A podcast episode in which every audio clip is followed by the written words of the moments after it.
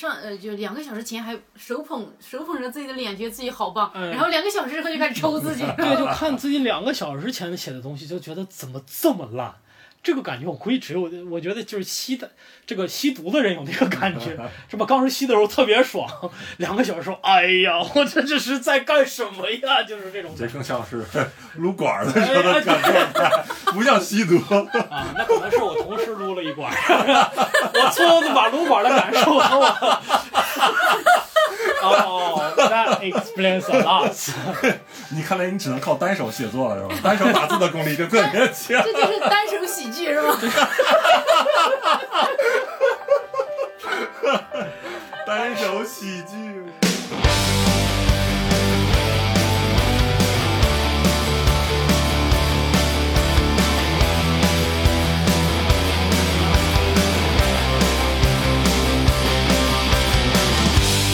Yesterday's a memory, another page of history. Sell yourself for hopes and dreams that leave you feeling sideways.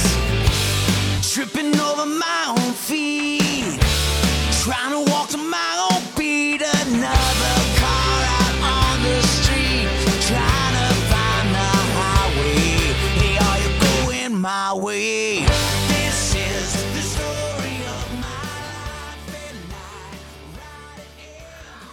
呃欢迎来大家来到一言不合。今天还是我这个代班主持啊。我们接着上一期关于这个喜剧的话题讲。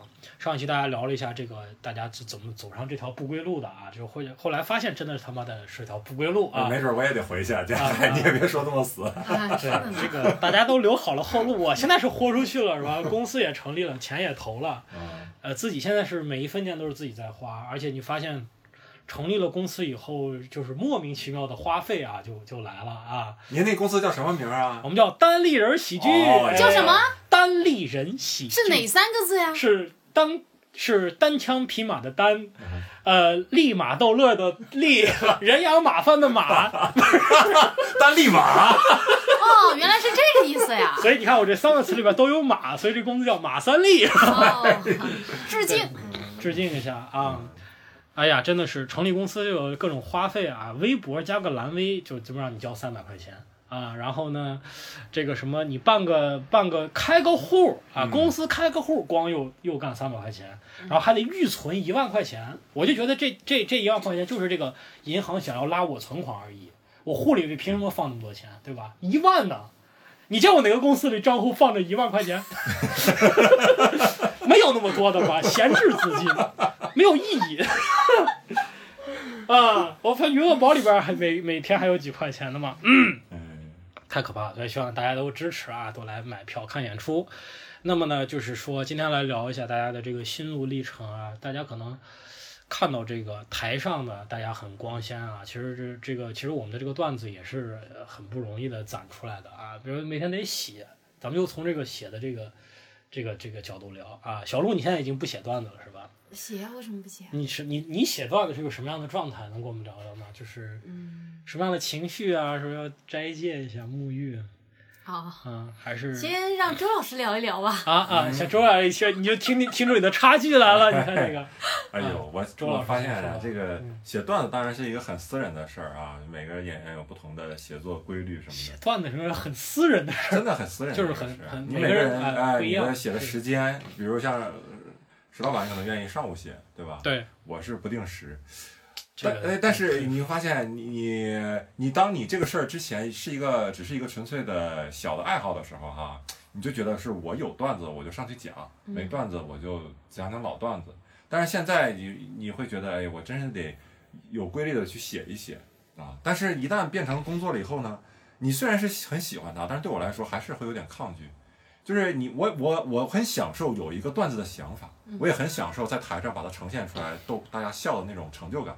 但我最不享受的是写段子这个过程，嗯因为你要字斟句酌的去把它落在笔头上，嗯然后你要不停的修改。我写段子还是写那种逐字稿，但是我最后讲的时候不是按照那个字儿讲，但是我一定要以那个为基准，我才进行变化。对对，有的时候我连一个的，我连一个逗号，我我我的段子里面标点符号都是全的，就是引号什么都带都带的那种，嗯包括小括号标个动作你在。台上怎么把引号这个动作给 拓耳朵是吧？啊，我总想着有一天我可能这些手稿，哎，电子稿啊被发掘出来，是吧？我为以后那做好只有你电脑被偷了，它又不是纸，别人怎么那陈？冠陈冠希不就因此火了吗啊？对哪天谁偷我电脑，对吧？对对对，那你还是要多修电脑，这是。哎，所以我现在我有时候有点逃避这个事，潜意识逃避，就是我觉得我该写段子，但是我觉得哎，我是不是那个一言不合，我那个还没剪呢？哎，剪剪一言不合，哎，我最近呃，我应该学一学别人的风格，我就上网看看视频，嗯，然后又把这个段子就就给哎呦，跟我特别像。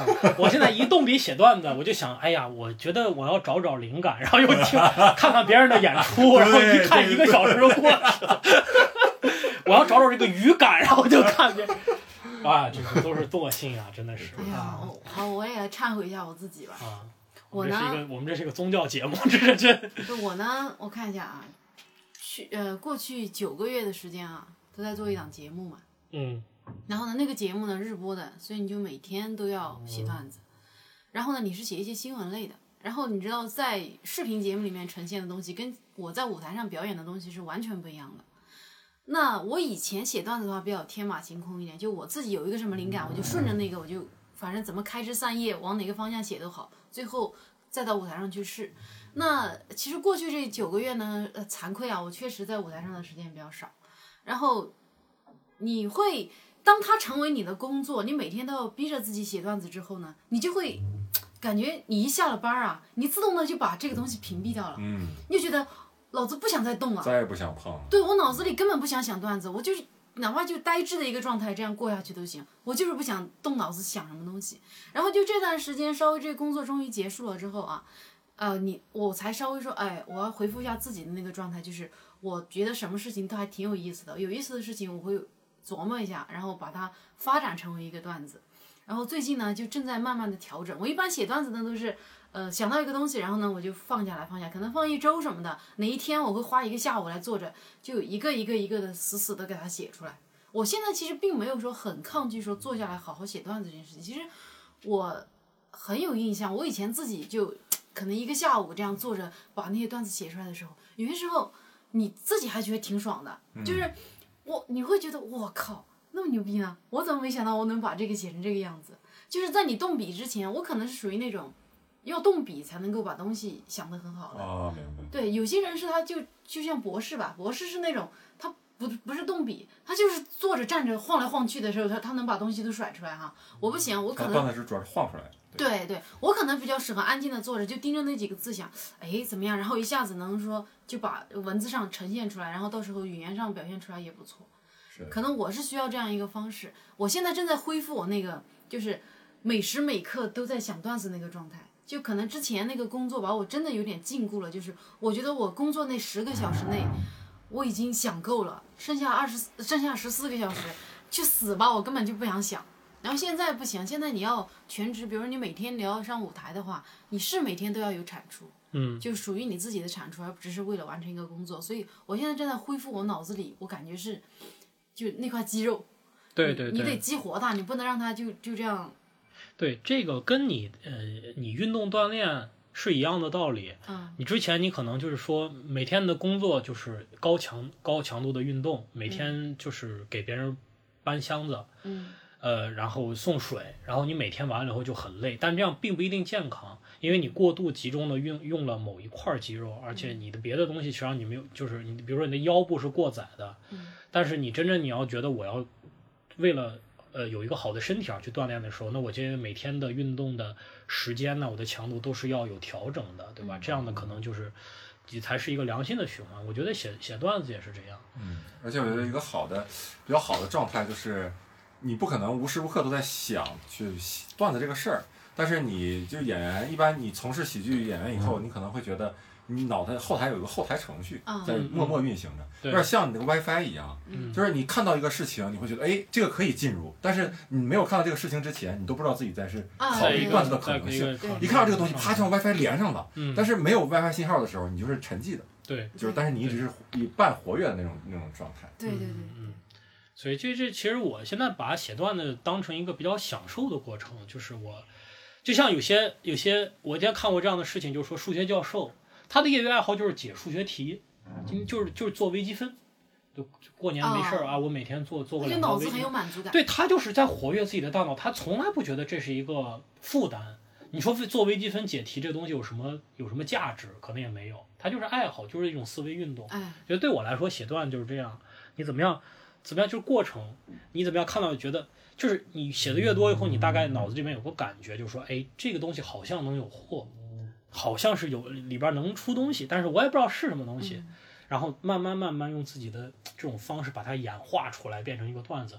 这个过程上就是一个特别好的一个思维的思维的一个游戏。嗯，所以就是不要大家不要把这个写段子过程写的就啊，我们感觉每天在憋，不是，其实不是，它是慢慢生长出来的。可能我今天写这个段子是我今天的一个想法，加去年的一个想法，加三个月前的一个想法的一个一个合出来一个东西，就是它慢慢的、慢慢、慢慢新陈代谢出来的一个一个感觉。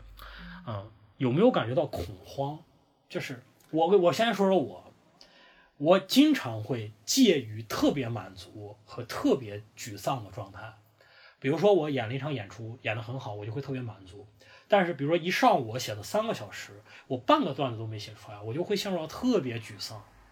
我就觉得，我就开始怀疑人生，我说自己到底是不是这块料？为什么效率这么低，效率这么低？而且感觉自己写出来很好的段子，晚上去演出的时候试一下，一个都不行。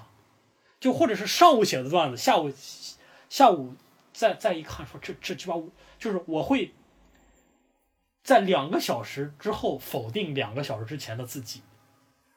这个感觉很可怕，就是人很难这么短时间去否定自己。这个叫分裂人格吧？分裂人格，就是我说上就是可能上一秒上呃就两个小时前还手捧手捧着自己的脸，觉得自己好棒，嗯然后两个小时之后就开始抽自己。对，就看自己两个小时前写的东西，就觉得怎么这么烂。这个感觉我估计只有我觉得就是吸的这个吸毒的人有那个感觉，是吧？刚时吸的时候特别爽，两个小时说，哎呀，我这这是在干什么呀？就是这种这更像是 撸管儿的时候的感状态，不像吸毒。啊，那可能是我同时撸了一管，我错的把撸管的感受和我。哦、t h a t explains a lot。你看来你只能靠单手写作了是吧？单手打字的功力就特别强。这就是单手喜剧是吗？单手喜剧，哎呀，特别好，特别好啊！然后这个段子写出来以后呢，就我刚才也说了，就得拿去拿去这个小剧场里边试，我们叫开放麦的演出。就在这种演出里边呢，观众也不花钱来看，演员也没有酬劳，他的目的就是试段子。所以我感觉我们这个艺术形式跟别的艺术形式最大的一个区别，就是我们所谓的排练就是见观众。就是在演出的过程中来提高自己，不像你说，呃，话剧啊话剧啊，或者是我我演唱会，我要我我或者是我一首歌，我要已经这个东西已经弄得很好了，很完整了，我再给观众呈现，然后呈现我感感觉效果我是在微调，这个不是的，这个是你有一个大概的框架，你可能就要去试，试完以后你就改，然后这种过程可能非常多，可能面临十几次、几十次这样的改，关你的排练就是演出，只不过是这种小规模的演出。啊，啊，所以我们就是这种开放麦的演出，这个全全北京现在也有好几个，这就是我们的日常的工作状态，每天晚上都要去演。嗯。呃，但是开放麦就有一个问题啊，就是呃，因为段子都是新段子，然后呢，所以呢，就是观众有时候会特别少，或者会出现特别奇怪的情况。没有啊没有没有观众，对对，所以这个大家的感觉怎么样？反正哎，是这样，我感觉哈，就有观众，然后自己段子不响的时候吧，你开始怀疑自己，嗯然后没有观众的时候，你就开始怀疑这个行业。对，对对，这到底是为什么这个行业自自成这样？为什么我们连一个观众都没有？而且我们还发生过，就是真的没有观众，然后演员给演员讲的这样的啊对。嗯，啊，经常我其实感觉我碰到过好多次啊，就是全是演员在下哎，面。我我有时候我我会，比如我有设想一下，我身外化身，比如说我对这个行业不了解，嗯但是突然有这么一个行业，说有一帮人啊，他们演出是有一场只能自己给自己演，嗯我会下一个可能比较武断的决定，我觉得这些人啊，你醒醒吧，你们这帮人，嗯你们这帮人在干嘛呀？你们哎呦，坚持那些所谓的小小的东西，你能不能别那么幼稚哎，幼稚矫情，然后能不能对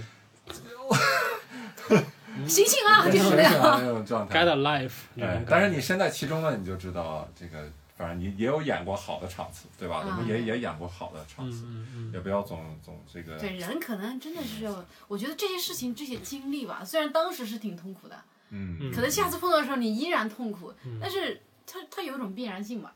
对，有一种必然性，对，所以现在就就就我我这就就像你说的，外人看来我们觉得特别凄惨，啊，每天。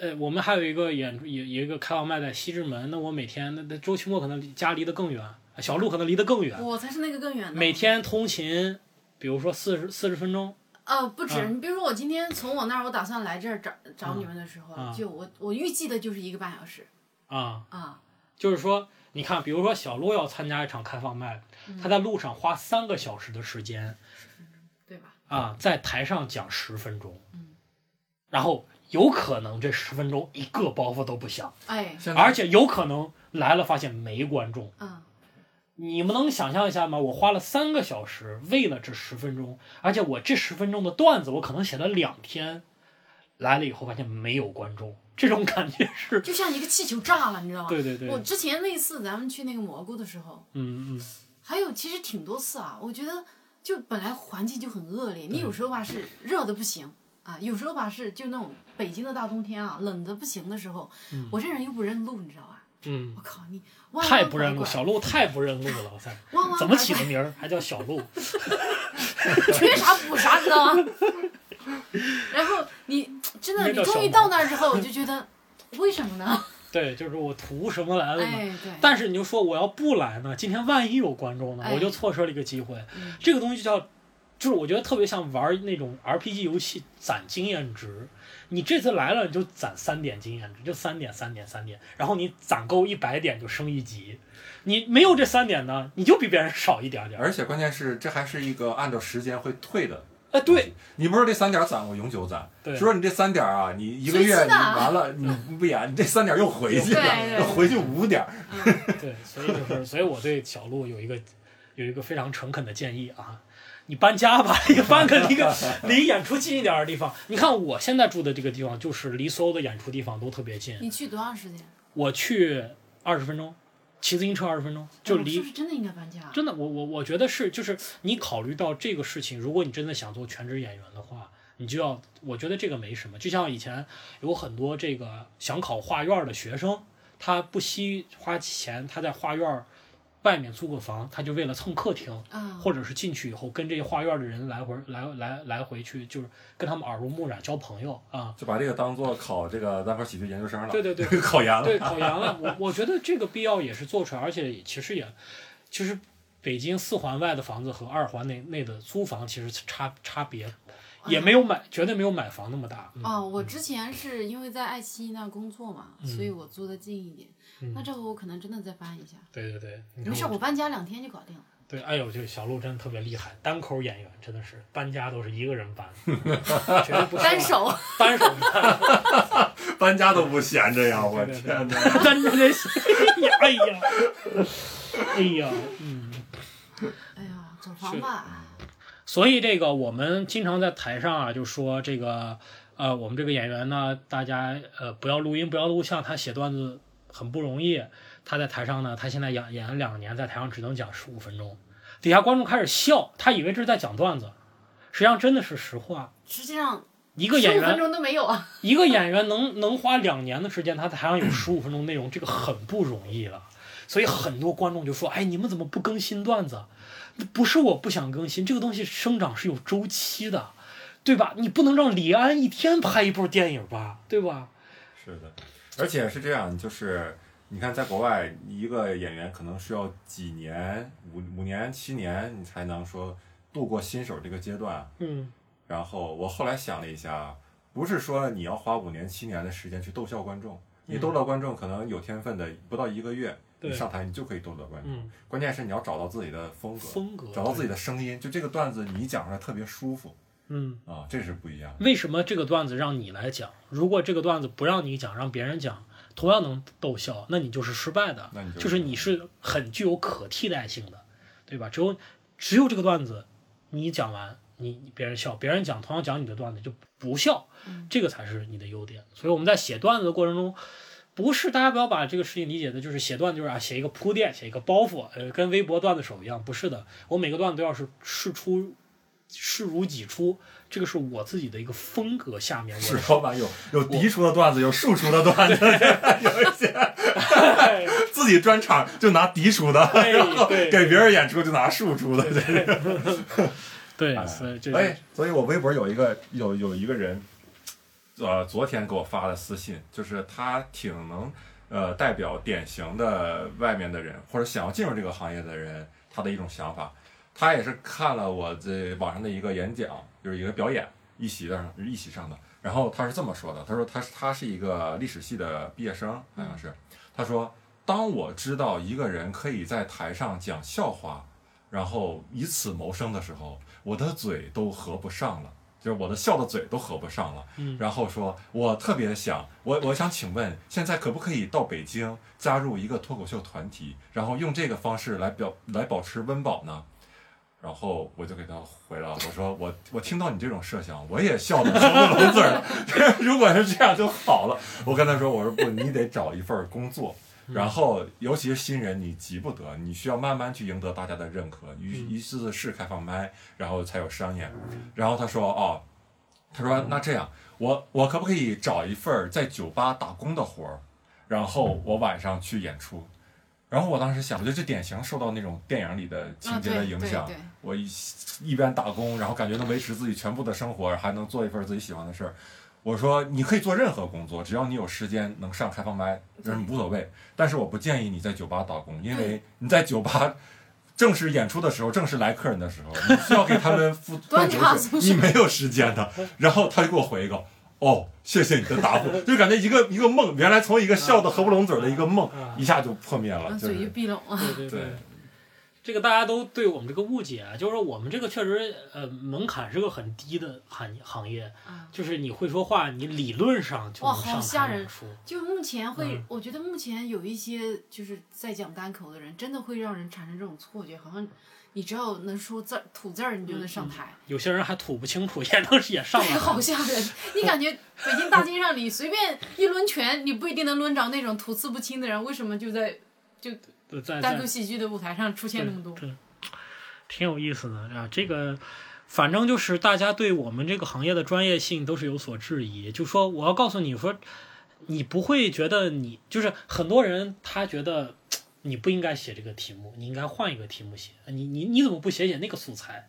就他对你这个行行业内容指手画脚。我说，假设你遇到一个开飞机的人，对吧？你可以说，哎呀，这个飞机怎么不太稳啊？或者说这个飞机怎么感觉飞了这么长时间，能不能飞快一点？但是你绝对不可能跑到驾驶舱告诉他，来来来，我来告诉你怎么飞，因为你会觉得飞行员是一个专业性很强的工作，但是很少有人觉得我们这个东东西它不比飞行员的专业性要低啊，它也是一种高精尖的一种很讲究技巧性的动作。但是所有人觉得啊，你不就能说话，就能讲段子吗？有什么稀奇的啊？我告诉你该怎么怎么怎么怎么做，就是我反反反反复复啊给得给大家讲，这个没有那么简单。我觉得这个没有必要解释。其实我们现在都是从别的行业跳过来，然后开始做全职的。可能等你真的非常专业之后，嗯，这种声音就会少。对，就是还是我坚信一个问题，就是如果劣币驱逐良币，那就说明良币不够良，就是我们做的还不够好。当我们劣币太厉害了，太劣币太牛了。太劣了。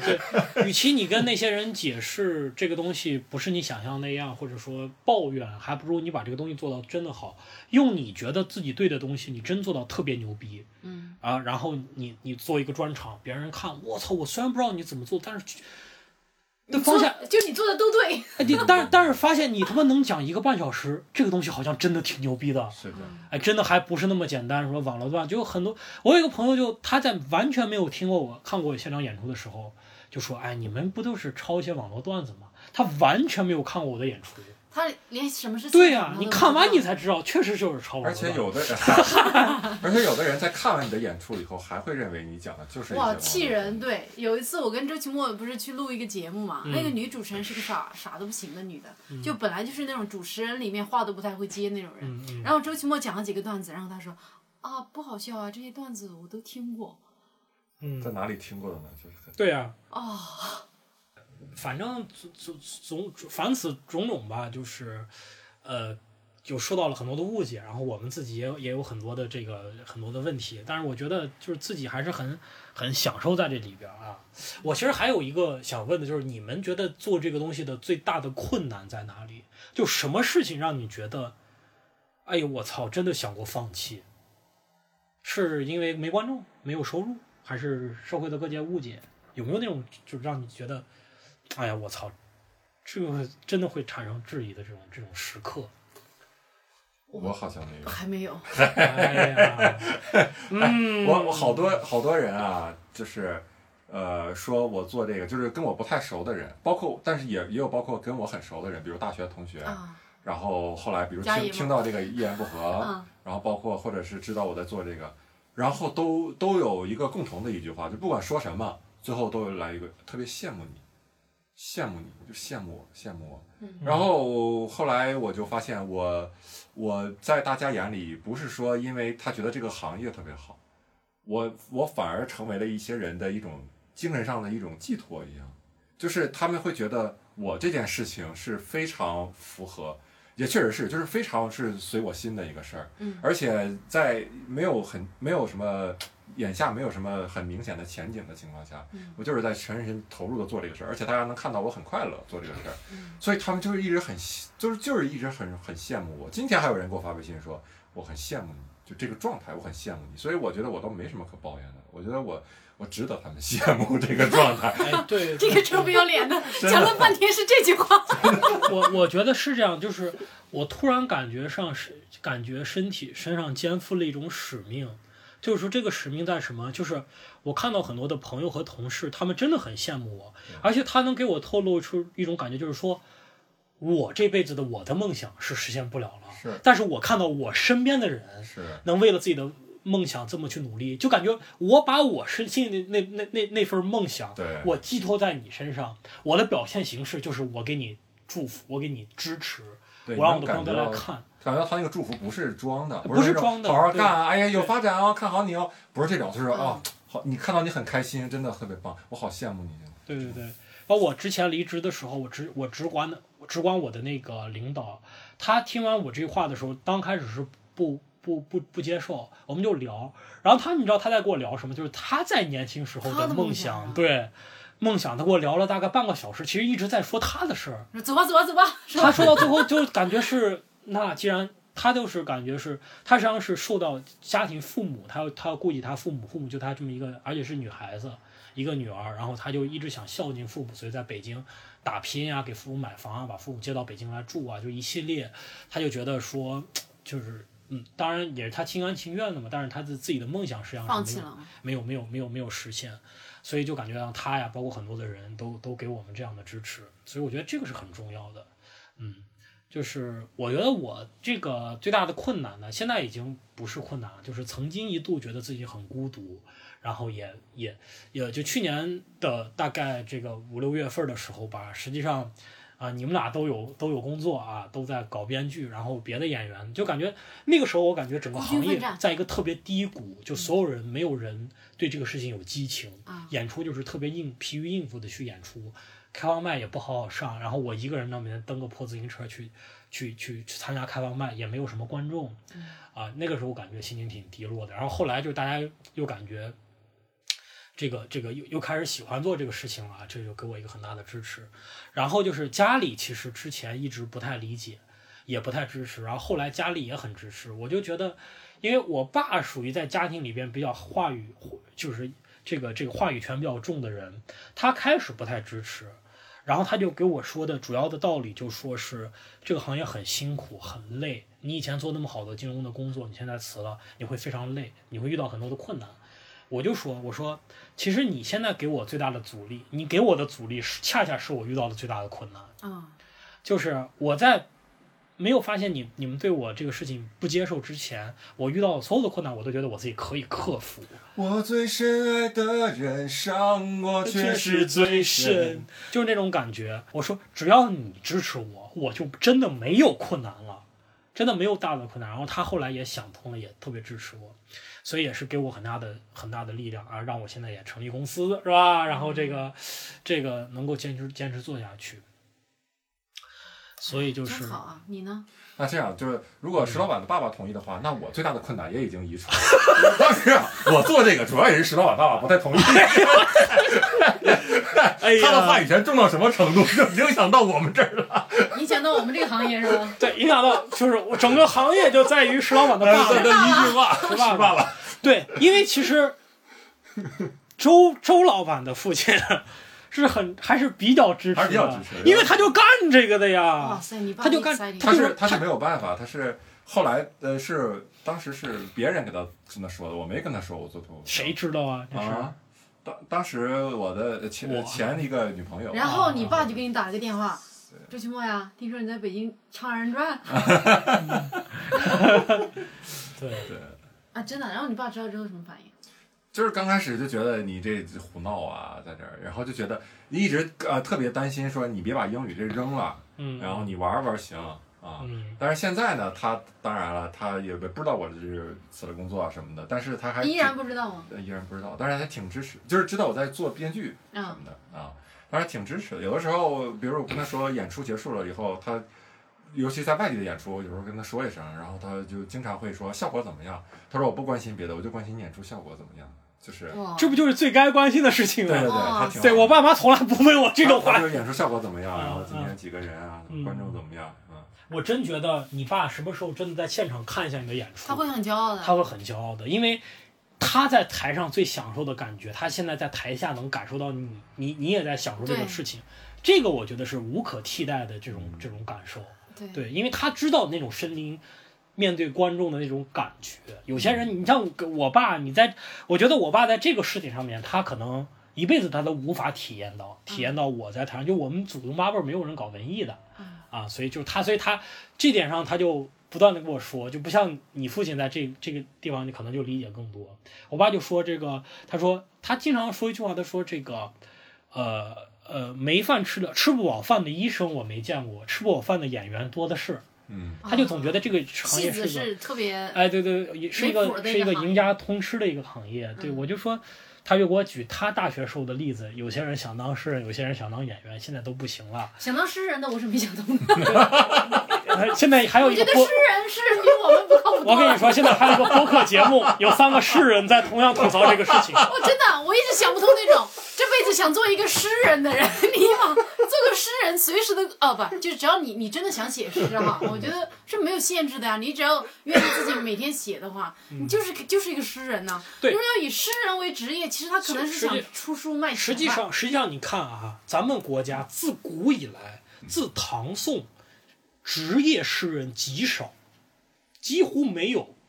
李白、杜甫这都有官职的人，啊，这都是有官职。皇家包养的 诗人，对皇家有那种报，真正全职诗人还真的特别少，还真的就是这么一个回事儿。但是可能啊是还是以前百还是有岁的保护有有偏见。我们下下次找个诗人来跟我们聊聊啊，把李诞找过来。李诞也得找个喜剧演员的工作，得掩盖他诗人的身份，还得长到一米八，是吧？诗人是多么的没有门槛呀，对，这这个比我们还没有门槛呢，不用你会说话是吧？会写字就行啊。又不需要舞台，什么都不需要啊。啊，行，那咱们今天这个也也差不多了。我觉得今天呢也是，呃，聊了一下我们行业内的事情，总体感觉呢是苦中有乐啊，大家还是这么很愉快的，也没有说这个 就特别辛苦的往前走，还是比较总体上还是比较愉快我比较辛苦了，因为我住在四环嘛。啊。对，嗨，行。好，那行，那就这期节目就这样。同样呢，希望大家继续关注我们的现场演出，也关注我们这个，希望给我们更多的支呃支持，消除误解。哎，大家多多关注单立人喜剧，哎，好，谢谢大家。那么咱们这期节目就这样，拜拜。拜拜。This is the story of